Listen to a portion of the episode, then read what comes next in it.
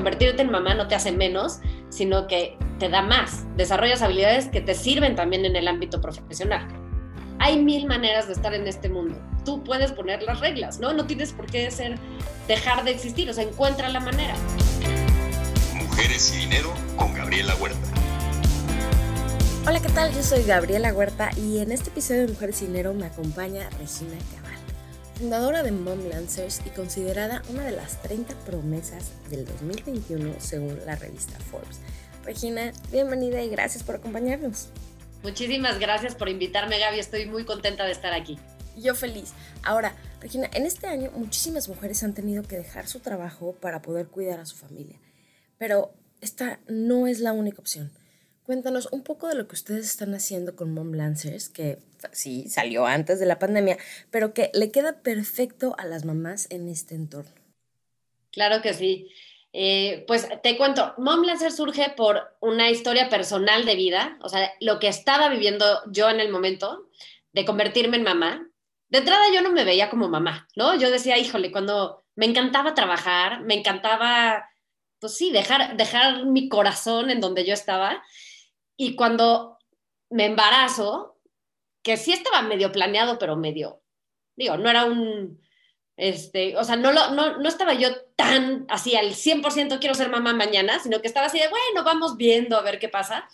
Este, digo, ¿y, ¿y, qué voy a hacer? ¿No? O sea, cuando nazca mi hija, ¿qué, ¿qué va a pasar? Yo sentía de verdad que Regina en su faceta de profesional iba a dejar de existir, ¿no? Como que es, o eres una exitosa eh, profesional que trabaja, o eres una ama de casa, mamá. O sea, como que tenía yo estos dos extremos hice mucho trabajo interior, me ayudó una psicóloga, ¿no? Y, este, y entendí una frase que me dijo ella que me ayudó mucho y, y, me ha seguido ayudando, es, hay mil maneras de estar en este mundo. Y bueno, no son mil maneras, son 120 millones de maneras de estar en este mundo si hay 120 millones de humanos. O sea, tú puedes poner las reglas, ¿no? No tienes por qué ser, dejar de existir, o sea, encuentra la manera.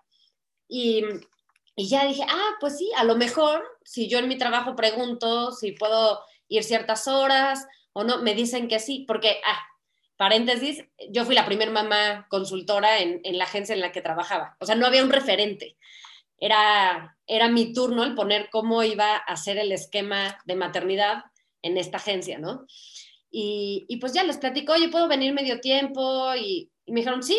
Y resultó que el año que estuve yo ya embarazada de mi segunda hija, yendo medio tiempo, fue el año más productivo de toda mi carrera. Fue cuando más dinero hice para mí y cuando más dinero hice incluso comparada con otros consultores, ¿no? Porque teníamos sueldo variable. Entonces yo estaba feliz en mi dream job, eh, con yendo los tiempos flexibles, manejando mis horarios, pero empecé a ver cómo muchas amigas, incluyendo a Katia, mi socia, pues esa no era la situación, ¿no? De repente habían tenido una carrera profesional de 10, 15 años, habían ido creciendo y cuando se convertían en mamás, ya fuera por falta de flexibilidad en las empresas o por decisión propia, salían, ¿no? El, el, el verbatim de Katia es, a ver, no quiero ir a trabajar, regresar a las 7 de la noche a bañar a mi hija y dormirla y tan tan, ¿no? No quiero eso para mí, entonces, pues o ponen en pausa o pues le bajan o detienen por completo, ¿no? La, carrera profesional. Y para mí era súper frustrante porque decía, pero, pero son talentazos, ¿no? Esta mujer tiene un MBA y esta ya era la director regional, eh, ¿qué está pasando? Y ahí fue cuando se me, se me ocurrió el, pues traigamos a mamás, ¿no? Traigamos a mamás por proyecto, conectemos empresas con mujeres talentosas en esquemas flexibles. La verdad, inicialmente y, esto es si hay un aprendizaje, o sea, yo creí que estaba haciendo una página de internet, no me había dado cuenta que estaba haciendo una empresa, ¿no? Y ya después te das, te vas dando ciertos topes, temas de financiamiento, temas de contratos, temas que no había yo vislumbrado. Pero bueno, así fue como, como surgió Mom Lancers. Buenísimo. Y en esa experiencia que tuviste cuando estabas embarazada tu segundo bebé, ¿cómo fue que te organizabas? O sea, ¿Qué aprendiste que te permitió ser tan productiva? A ver, al principio no es, o sea, claro que no de la noche a la mañana es, ah, ya soy mamá, ahora ya me organizo. Al principio, la verdad, cometes muchos errores, ¿no? Este, pasa que, que quieres demostrar que sí puedes, entonces a todo le dices que sí. ¿Puedes tomar esta llamada desde tu casa? Sí. Y ahí no, me tenías malabareando mientras le das de comer al, al niño y tratando de atinarle al mute para que no se escuche mientras llora. O sea, al principio sí era bien, bien complicado. Y trabajar a deshoras, ¿no? Trabajar en la madrugada, trabajar en la noche. Em, pero después te vas organizando y empiezas a ser muy eficiente y empiezas a decir que no a ciertas cosas. Empiezas a decir, oye, podemos en lugar de tener una junta de una hora, hacer una llamada de 15 minutos. Probablemente lo resolvamos en ese tiempo. O, eh, oye, ¿quieres entrar a este proyecto? Elegir, ¿no? A cuáles sí entrar, a cuáles no. Em, y la verdad, sí, mucha red de apoyo. Eh, la mujer que te diga, o sea, la mujer que es exitosa profesionalmente y que sea mamá y que también se sienta autorrealizada como mamá y te diga que lo ha hecho sola, está mintiendo terriblemente. O sea, todas tenemos el apoyo, ya sea de la suegra, la hermana, la vecina. O sea, necesitas construir una red de apoyo. Quien tiene posibilidad de incluso contratar una niñera, contratar gente que te, que te ayude, así es como lo, lo logras, o sea, con, un, con una tribu, ¿no? Que te echa la mano. Em, y pues sí, esa es, es una, es red de apoyo, otro es también, creo es súper, súper importante lograr la atención plena. También em, no, existe este sesgo de que las mujeres somos multitasking. O sea, sí, en algunas cosas sí, pero a ver, eso no es tan sano mentalmente. Entonces, el aprender a estar en el aquí y en el ahora, a ver si ahorita estoy con mi hijo, estoy con mi hijo. Si ahorita tengo la junta, estoy, estoy en la junta, ¿no? No estar pensando en una cosa o la otra, eh, es algo que me ha ayudado muchísimo. No es fácil, o sea, no es nada, nada fácil y, y tampoco voy a decir que lo hago, que lo hago siempre, ¿no? Pero, pero sí, organizarte es, es eso y algunas técnicas que fui aprendiendo de ciertos libros. Eh, por ejemplo, la técnica Pomodoro, famosa, ¿no? el, que incluso empezó con, con, se desarrolló más para niños, pero es hacer estos sprints, ¿no? De elegir una tarea con la que vas a trabajar, te enfocas, apagas todo lo demás, todo, mensajería, mail, todo, y haces 15 minutos y 5 de pausa, 15 y 5, 15 y 5, haces cuatro pomodoros y luego te das una pausa larga de 20 minutos, pero cronometrado y eso te ayuda a cuidar mucho tu energía. También otro aprendizaje gigante que he tenido es que el tiempo es psicológico. O sea, el tiempo no, o sea, suena, suena raro, pero el tiempo se siente de diferentes formas. No es lo mismo 45 minutos en la cola de un banco que 45 minutos tomando el café con la amiga. O sea, el, tiempo se ah, siente diferente y depende cómo priorizas y cómo te organizas, es lo que sucede y lo que logras. ¿A qué voy?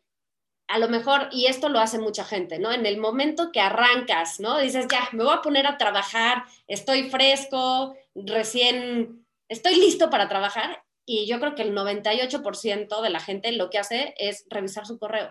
Entonces, cuando tu cabeza está más lúcida, llena de energía, la desperdicias en, en una tarea que no requiere tu cabeza al 100, ¿no? Entonces, y después atiendes el correo, te pones en un flujo de trabajo meramente reactivo y ya por ahí de las 5 o 6 de la tarde quieres ponerte a hacer esa cosa importante.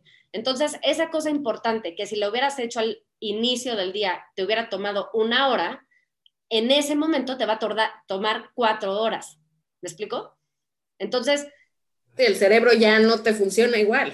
El cerebro ya no te funciona igual, la energía ya no está. Entonces, por eso digo que el tiempo es como como psicológico, no cronológico, es como, o sea, bueno, evidentemente no puedes sacarle más horas al día, o sea, hay 24 horas al día y no hay más, pero ¿qué haces con esas horas? Es lo que va a cambiar por completo, ¿no? Entonces esto de no tengo tiempo, no, más bien es cómo lo priorizaste, qué hiciste con esas horas que tenías que te hace la diferencia, ¿no? Entonces, este, pues sí, incluso yo, yo invito a la gente a que en lugar de decir no tengo tiempo para tal, lo cambien a tal cosa no es prioritaria para mí. Y ya el simplemente, el simple hecho de verbalizarlo de esa manera, ya te hace caer 20.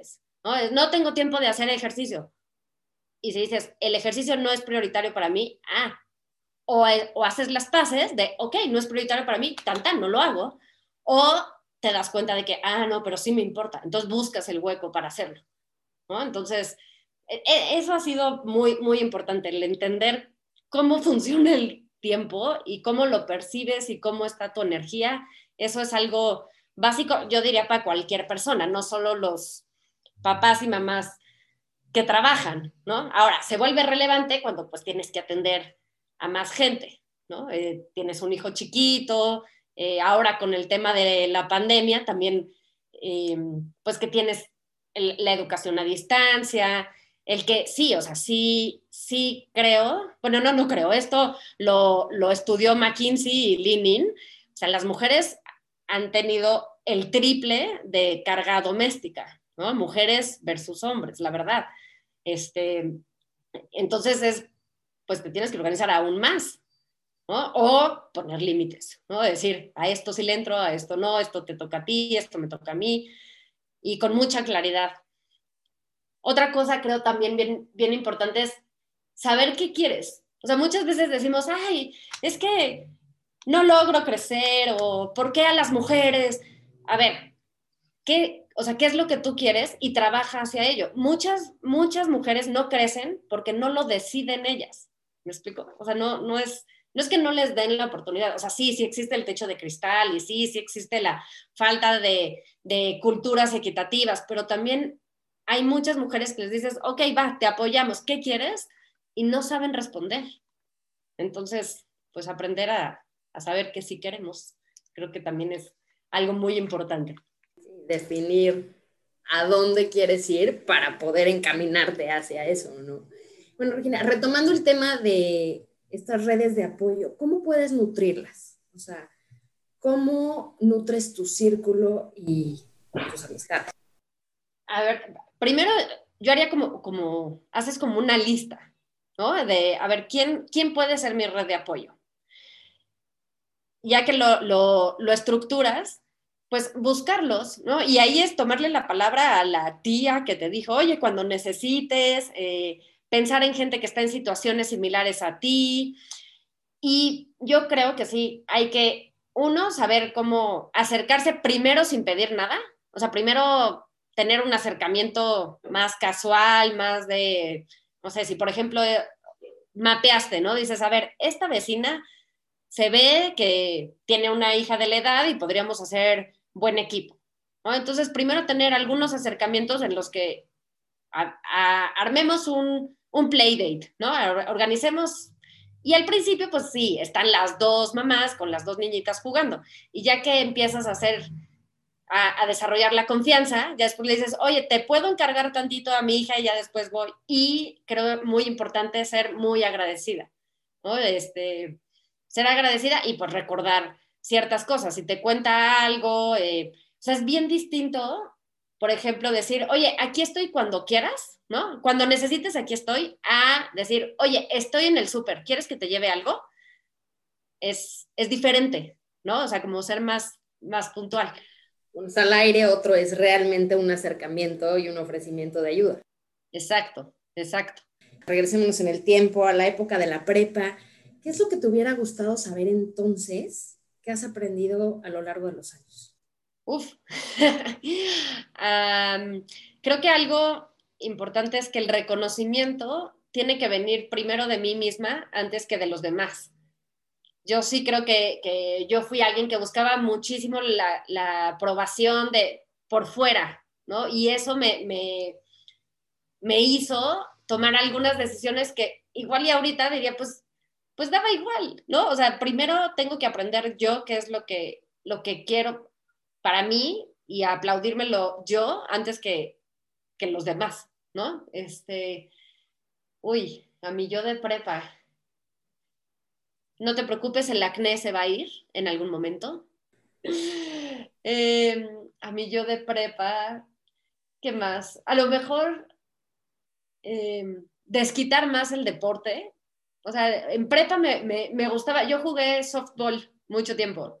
Todavía hasta el año pasado, antes de que nos lo pues nos cerraran el campo, pero yo seguía jugando softball y, y yo creo que me, me hubiera metido más. O sea, es, es increíble, es increíble. Como que siempre jugué a nivel escolar y probablemente entrarle a ligas, eh, algo más, más serio, creo que me, creo que habría estado padre.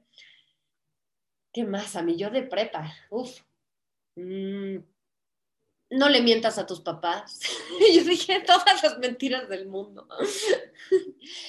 a mí esa fue una lección que me dio mi hermana. O sea, yo me la vivía eh, así de, voy a la fiesta y regreso y pasaba lista y me salía, ¿no? Me escapaba y así. En cambio, mi hermana era súper cool y hablaba a mis papás y les decía, mamá, me la estoy pasando muy bien en la fiesta, todo está bien, voy a llegar más tarde.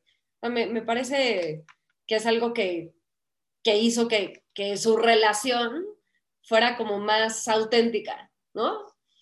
Eh, yo tengo buena relación con mis papás, pero, pero sí, creo que dije muchas mentiras a esa edad, como muchos adolescentes, pero bueno, eh, ¿qué más? ¿Qué otra cosa le diría a mí yo de prepa? no, no sé qué más, no sé. A lo mejor no los güeyes. Ese no. Bueno, no, fíjate que. Pero, fueron experiencias que te llevaron a ser quien eres hoy también. Sí, al final del día yo creo que sí, de, de, todo se aprende y todo te lleva a donde estás. ¿no? Si no hubiera tenido yo al novio celoso, a lo mejor no, no tendría hoy la relación que tengo con Rafa, ¿no? Este, sí, sí, no, eso está bien, eso estuvo bien por ahí. Genial, y sobre ese tema de sacarlo de ti y saber qué es lo que quieres y también cómo lo pides. Entonces, ahorita tú con Mom Lancers conectas empresas que tienen necesidades puntuales de proyectos con mamás profesionistas que pueden realizarlos. Pero para las que están dentro de una empresa fija, ¿cómo les recomiendas pedir eh, y manejar esa flexibilidad? De, entrada, platicarlo, ¿no? el, vuelvo, vuelvo al mismo ejemplo, que, tenemos cierto, cierto ideal o cierto estereotipo en nuestra cabeza y no lo hablamos mucho. Algo que en Mom Lancers también damos programas de acompañamiento con mujeres dentro de las empresas para que sigan desarrollándose y sigan creciendo y, y podamos modificar estas cifras de que solo el 30% de directores son mujeres y solo el 6% de los consejos directivos. Entonces tenemos ciertos programas de acompañamiento eh, con las empresas, ¿no? Y, algo que vemos es que ocultan mucho lo que les cuesta trabajo. O sea, ¿a qué? Ahí te va un ejemplo. Eh, el, famosísimo tercer turno. O sea, todas trabajamos cuando dormimos a los hijos. O sea, toda mujer que trabaja es en cuanto duermo al hijo es cuando tengo el silencio y es increíble que lo puedo hacer pero no lo quiero, eh, al menos dentro de las empresas, como que no quiero que vean que mandé el correo a las 11 de la noche. Entonces lo dejo listo y a las 8 de la mañana le pongo send, ¿no? Y entonces, eh, eh, o sea, como que, como que ocultamos mucho todas esas, esas acciones para, para, pues para que vean que sí lo estamos haciendo, que sí podemos con todo. Pero, pues podrías platicarlo, ¿no? Y a lo mejor decirle, decirle al al jefe, oye, ¿qué crees? La verdad es que esta junta que me estás poniendo a las 6 de la tarde es la hora en la que empiezo a bañar a mi hijo, a dormirlo. No me funciona. Platiquemos a las 9 de la noche, que es cuando ya lo dormí. O sea, digo, sé que en algunos corporativos esto va a ser muy extraño que, suceda, pero aprender a, a, platicar, el abrir posibilidades. O sea, cambiar estos estas preguntas débiles en preguntas poderosas. O sea, más allá de, ay, ¿por qué? Eh, ¿Y qué hacemos? Y es cómo podría, ¿no? ¿Qué pasaría si? O sea, si, si cambiamos la, conversación con nosotras mismas y con nuestros, nuestros equipos, ya es, ya te, ya vas al, otro lado, ¿no? Em, otro tip que, que, daría es, busca cómo generar empatía. Eh, pero de una manera, o sea, también como más, menos desde la culpa. Ahora en pandemia, en todas las llamadas, cuando nos está el bebé y así, piden perdón, así, ay, perdón que está aquí mi hijo, pero ¿por qué estás pidiendo perdón? O sea, más bien cambia la conversación y di, oye, mi hijo está aquí al lado, porque estamos en pandemia y estamos todos en nuestras casas, está haciendo ruiditos, pero mi atención está contigo, gracias por entender. Lo cambias a positivo, antes de, en lugar de, disculparte. Em, otra técnica muy poderosa es el, cómo hacer un reclamo productivo, o sea, cómo pedir las cosas, pero sin que suene, pues, pues sí, poder pedir las cosas, y es, lo separas por hechos y por sentimientos, ¿no? Cuando sucede esto, yo me siento así, y entonces te pediría que por favor hagamos esto, ¿no? Cuando tú presentas en la junta algo que no hemos revisado juntos, yo me siento eh, no tomada en cuenta y entonces te pediría que antes de que lo presentes nos alineemos, ¿no? El, cambiar la estructura del reclamo salva empresas, salva matrimonios, salva muchas, muchas cosas. Y, y que también les diría a las mujeres que están en empresas que, que piensen, que vean la maternidad como una maestría. O sea, que vean que tú estás desarrollando habilidades que sirven también en el ámbito profesional. O sea, no por ser mamá te estás haciendo menos, estás adquiriendo nuevas habilidades. A ver, aprendes a negociar. O sea, quítale el postre al niño y a ver qué tanto, hazlo comer verduras. O sea, aprendes a negociar aprendes resiliencia, manejo de crisis. O sea, una mujer que tuvo que correr al doctor porque se descalabró el niño, sabe manejar crisis. Aprendes a planear, o sea, el, organizar a la familia, si te toca el menú semanal, o sea, planeación, aprendes muchísimas cosas que son bien valiosas. Y a las empresas les diría, además, tienes una, o sea, cuando tú lo entiendes y lo apoyas, tienes talento súper, súper agradecido, que incrementa el compromiso y además es gente que está viendo a, su futuro también. Entonces, sí, veámoslo como hizo su maestría de maternidad, aprendió nuevas cosas que nos sirven a todos y además conforme van creciendo en, este, en esta gran jerarquía organizacional, vamos a llegar a tomar mejores decisiones porque amplías la perspectiva.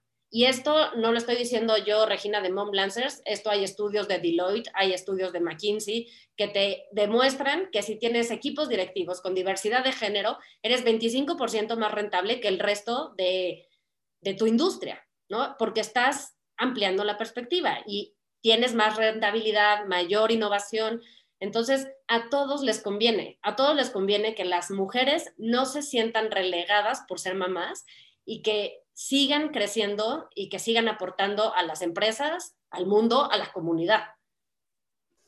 Hablando de esta ampliación de perspectivas, ¿cómo fue en tu caso particular? O sea, ¿cuándo fue que se hizo el clic que cambió tu forma de ver el mundo? Yo creo que, pues, mi hija Cecilia, o sea, cuando nació ella, eso fue lo que me hizo, me hizo clic. Em, pues aquí está y es muchísimo amor Em, y pues sí, al final del día no, no, no pasa nada. Y yo sí estoy muy agradecida con, con la agencia en la que, que yo trabajaba. Em, o sea, sí, mis jefes, aunque fui la primera mujer que se convirtió en mamá de las consultoras, de hecho, no, creo que todavía no hay otra, pero bueno, em, o sea, sí, sí fueron como bastante flexibles, como, o sea, no, no pasé a ser otro término, o sea, no, o sea, algo así como de que me hagan, me hayan hecho de, por ser mamá, la verdad es que a mí no me tocó, más bien me tocó verlo en casos de, de amigas, ¿no? En casos eh, de, o, en mesas de talento, o que escuchas a la gente hablar de, oye, contratamos a este o a esta persona. Mm, uy, no, mira, ella se casó hace dos años, entonces a lo mejor va a tener un bebé dentro de poco, mejor a ella no hay que promoverla, ¿no? E, ese tipo de cosas las he escuchado, pero yo fui muy afortunada, a mí eso no, no me tocó, ¿no? Y bueno, cuando escuchas esas cosas, ¿qué es lo que haces para tratar de cambiar la perspectiva de estas personas? Intento, es difícil, ¿eh? Pero, pero intento buscar alguna analogía que los haga darse cuenta de lo que están haciendo, ¿no? Por ejemplo, a ver, eh, un, ejemplo que luego digo con líderes, a ver, bueno, líderes, gente de corporativos que a lo mejor no son papás, ¿no? digo, a ver, imagínate esta situación, ¿no? Le estás platicando a tu amigo del trabajo que tienes ganas de irte el próximo jueves de fin, o sea, tomarte el jueves de fin de semana, ¿no? Se lo platicas nada más. Em, y después viene su jefe y les dice, oigan, el próximo viernes va a haber una junta con el equipo global súper importante y tu amigo se adelanta y dice, ah, yo voy a la junta porque Juan no puede por un tema personal, pero yo voy. ¿Cómo te sentirías? A ver, ¿por qué están tomando decisiones por mí? ¿No? O sea, está bien, yo te conté que tenía algo personal, que tenía ganas de hacerlo, pero ¿por qué de repente decides algo por mí, según tú, por cuidar el tema personal que yo te conté? Déjame la decisión a mí, ¿no? O sea, es, es no asumamos. Entonces, lo que intento hacer es buscar este tipo de, de analogías, o sea, que se sientan en los zapatos de la persona. Y es bien difícil. O sea, a mí me, me acaba de pasar con una de, una de las del equipo de Mom Lancers, resulta que vive en Singapur, que de hecho fue, fue nuestra, la, la, ella trabajaba en recursos humanos en Unilever y gracias a ella entramos, ¿no? A Unilever. Nos, nos conoció, le encantó el proyecto, después se fue a vivir a Singapur y desde allá nos contactó de, oye, quiero seguir colaborando, trabajando con ustedes y pues ella vive allá y desde allá trabaja en Mom Lancers. Y estábamos en una junta con, con un cliente y estábamos hablando de la siguiente reunión. Y yo, yo le dije, bueno, yo voy a ser la que va a estar porque Gema está en Singapur y a esa hora está dormida, ¿no? Y Gema, digo, ahí no dijo nada, no, no me dijo nada, pero después me buscó y me dijo, oye, a ver, si yo quiero echarme una siesta en la tarde y despertarme a las 3 de la mañana para estar en esa reunión, déjame a mí decidirlo, no decidas tú por mí, ¿no? Entonces, este, o sea, esto lo comparto porque, pues hasta a mí que predico esto, me pasa seguido, ¿no? Que asumes cosas por los demás. Y es muy natural porque es nuestra, nuestro cerebro primario que desde que éramos cavernícolas nos enseña a que hay que catalogar las cosas por seguridad, ¿no? Necesitas, a ver, si yo estoy con mi tribu, estoy protegiendo la comida, viene un extraño que me quiere robar la comida, tengo que decir, no, él es diferente para mí, él, es diferente de mí, vete para allá. Entonces, o sea, es algo que está en nuestra cabeza por naturaleza, ¿no? Necesitas clasificar a la gente. Pero a ver, deja que, que la gente hable por sí misma, que el talento hable por sí mismo, que te sorprendan, o sea, e, ese es un poco lo que hay que, lo que buscamos predicar.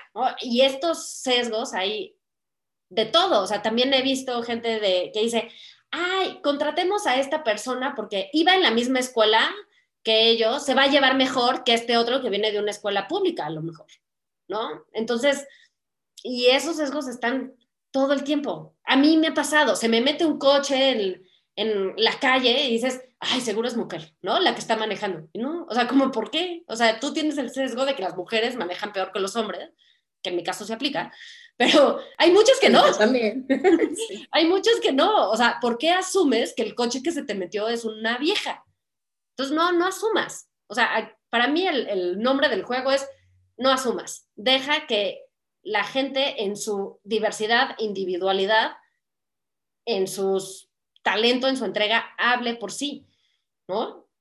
Hay muchos estudios y experimentos, o sea, el, el hicieron uno de, que mandaban currículums idénticos, pero a uno le ponían un nombre típicamente afroamericano y a otro le ponían John Smith, y pues el John Smith tenía el 50% más de probabilidades de tener un recall, ¿no? Entonces, pues sí, es, quitemos, quitemos los sesgos.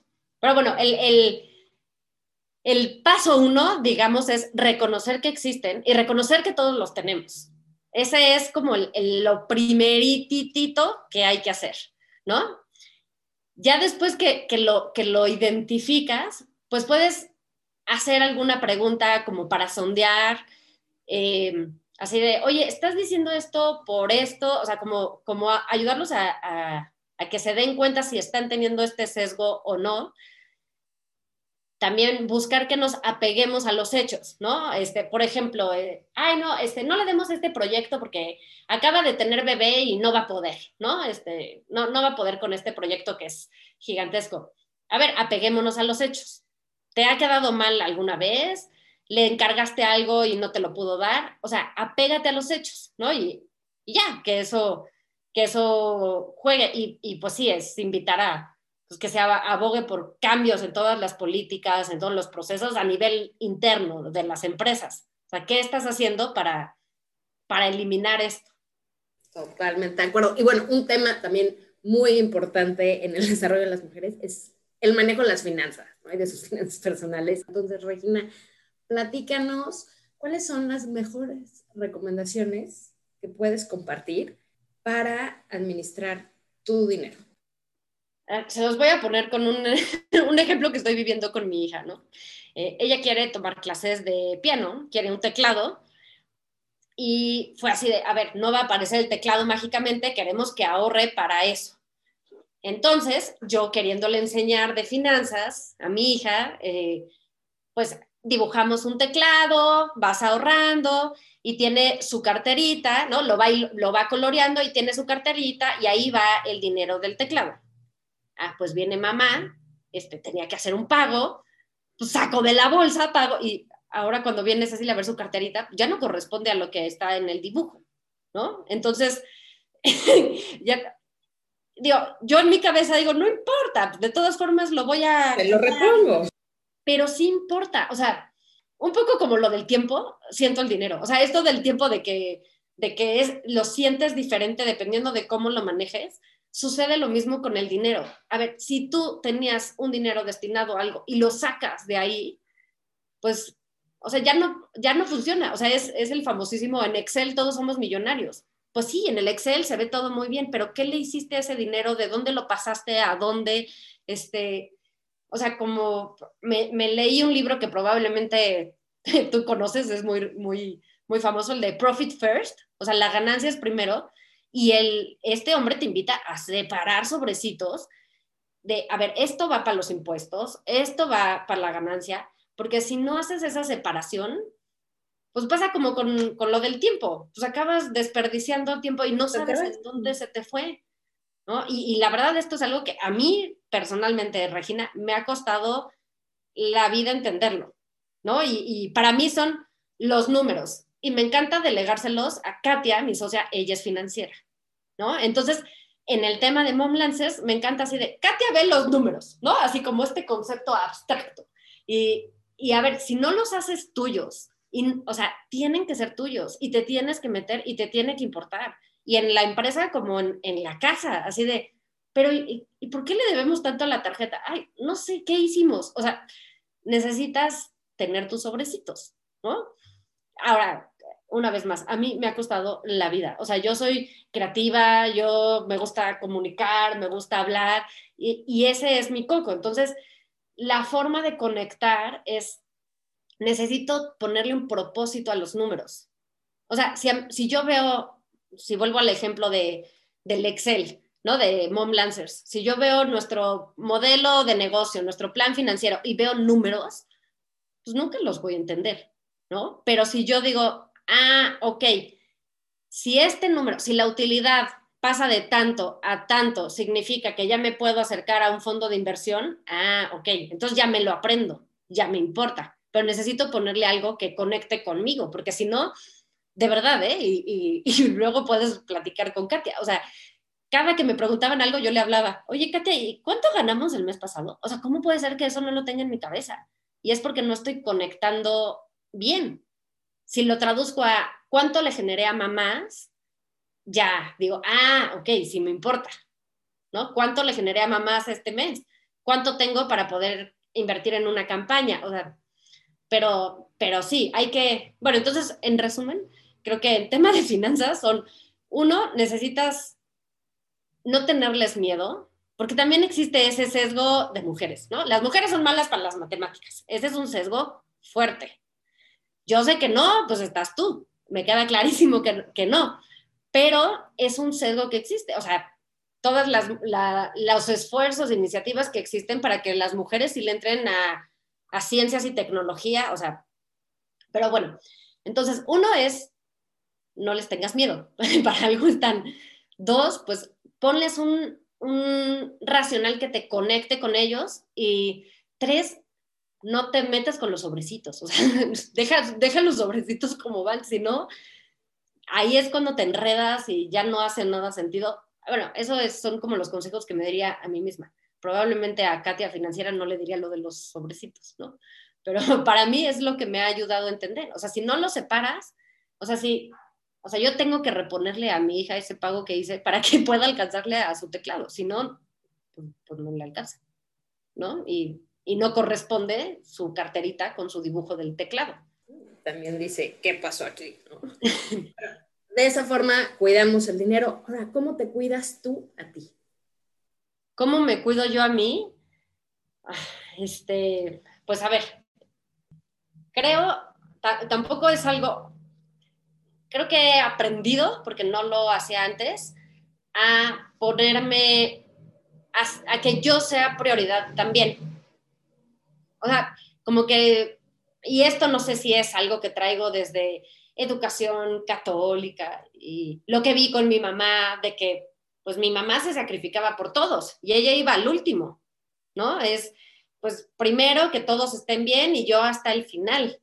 Y esa era un poco la educación que yo traía y, cosas que, me, me pasan y me siguen pasando, ¿no? Es, eh, estoy, dormí mal y al otro día estoy... Em, pues estoy cansadísima y mi esposo me dice, ¿y por qué no te duermes un rato? Y yo, no, es que tengo que hacer esto. Y me dice, pero ponles una película a las niñas. No, y yo, no, no, no, demasiado tiempo en pantalla y además esa película la voy a utilizar para el rato que tengo una junta importante, entonces no quiero quemar ese cartucho aquí. O sea, como que creo que nos sobreexigimos, nos sobreexigimos mucho. Entonces, lo que a mí me ha ayudado es, a ver, lo perfecto está peleado con lo bueno o sea, no tiene que todo ser perfecto. O sea, good enough is enough.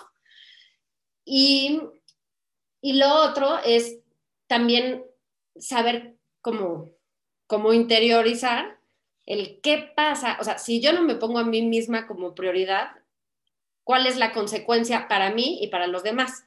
Si vuelvo a este mismo ejemplo de estoy cansada porque no dormí y en lugar de echarme una siesta sigo queriendo hacer todo, la consecuencia, ¿cuál va a ser? Pues para los demás, probablemente con mis hijas, que les hable horrible, ¿no? Porque mi paciencia se va a reducir, les voy a gritar, ah, ok, sí hay una consecuencia si no me cuido a mí para los demás. Entonces, échate una siesta, ¿no? Pero, o sea, como que tengo que hacer ese, pues sí, esa, esa escalerita de, de qué pasa para los demás y, y, para mí también, para sí darme cuenta de que tengo que que cuidarme a mí. Y bueno, dentro, ya diciendo todo ese choro, ¿qué hago yo para cuidarme a mí? Sí me puse el ejercicio, hacer algo de ejercicio me sirve mucho. También tuve, eso hace mucho que no lo hago, pero me puse como por dos meses, me duró dos meses, caminar 15 minutos después de comer, como a mediodía, con, con música que me guste, y era así como de, no, tengo que hacer mi caminata. Y y eso, eso me ayudó mucho.